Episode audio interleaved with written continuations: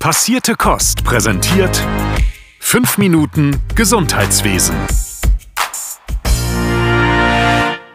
Hey, ich bin's wieder, am Mikrofon, euer Philipp. Und wir von Passierte Kost haben euch ein neues Format mitgebracht. Und das heißt 5 Minuten Gesundheitswesen. Ihr erhaltet nun von mir alles Wichtige, was in den letzten Tagen so rund um die Pflege im Gesundheitswesen passiert ist. Also starten wir mal mit der wahrscheinlich wichtigsten Nachricht und gleichzeitig mit der Nachricht, die am meisten für Diskussion gesorgt hat. Das Bundeskabinett hat am 2. Juni den Gesetzesentwurf zur Pflegereform verabschiedet. Alle Pflegekräfte sollen spätestens ab dem 1. September 2022 nach Tarif bezahlt werden. Um das finanziell zu stemmen, soll der Bund ab 2022 einen Zuschuss von jährlich einer Milliarde Euro an die Pflegeversicherung zahlen. Außerdem sind Entlastungszuschläge für Pflegebedürftige geplant. Der Eigenanteil für die reine Pflege soll im ersten Jahr im Heim um 5% sinken, im zweiten Jahr dann um 25%, im dritten Jahr um 45% und ab dem vierten Jahr um 70%.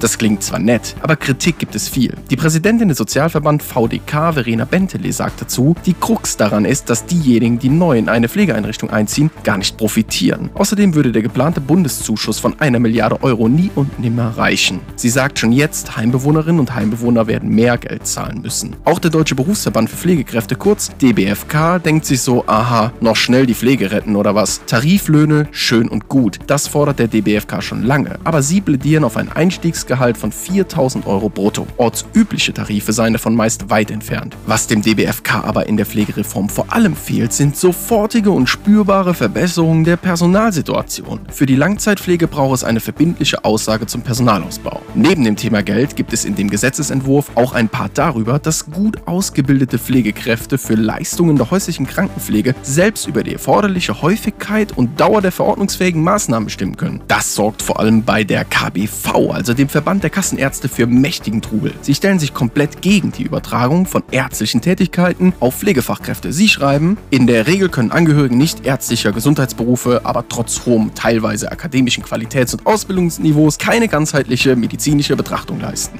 Heftige Aussage, wenn ihr mich fragt. Die Pflegereform soll voraussichtlich noch im Juni vom Bundestag beschlossen werden. Aber jetzt zum nächsten Thema, passend zu den warmen Sommertagen gerade da draußen. Der Klimawandel ist ja jedem bekannt. Aber habt ihr schon mal über den Zusammenhang zwischen dem Klimawandel und unserem Gesundheitswesen nachgedacht? Das wird seit einigen Jahren heiß diskutiert. Jetzt hat der AOK-Bundesverband den Klimawandel in seinem jährlichen Versorgungsreport in den Fokus gestellt. Wenn die Erderwärmung ungebremst voranschreitet, dann könnte sich bis zum Jahr 2100 die Zahl der hitzebedingten Klinikeinweisungen versechsfachen, heißt es in dem Report. Besonders hitzegefährdet gefährdet sind alte Menschen und Menschen mit Demenz sowie Erkrankungen wie Niereninsuffizienz, Depression, Diabetes und chronischen Atemwegserkrankungen. Insbesondere ältere Männer mit Vorerkrankungen sind davon betroffen. Der Deutsche Pflegerat sagt dazu, Fakt ist, Klimaverschlechterungen führen zu Gesundheitsbeeinträchtigungen und damit auch zu mehr Personalbedarf in allen Gesundheitsberufen. Immer mehr Verbände und Stimmen im Gesundheitswesen plädieren für den Schutz unserer Erde. Wer mehr über den Zusammenhang zwischen Klimawandel und Gesundheit erfahren möchte, die Allianz für Klimawandel und Gesundheit organisiert organisiert viele Veranstaltungen dazu. Das nächste Online-Symposium namens Hitze,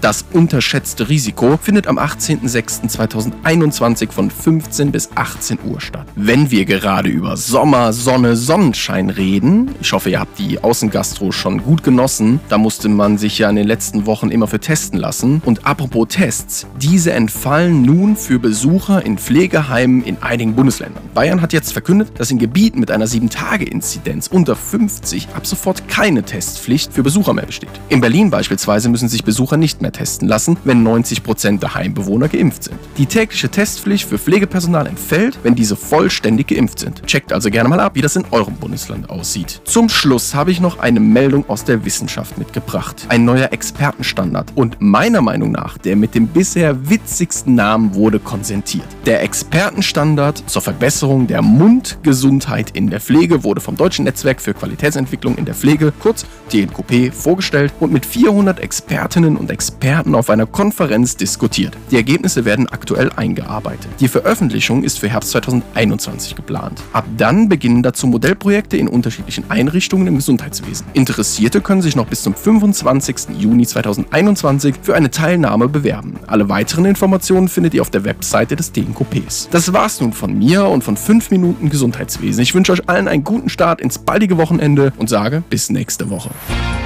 Passierte Kost. Pflegethemen mundgerecht angereicht. Ein Podcast von Noventi Care.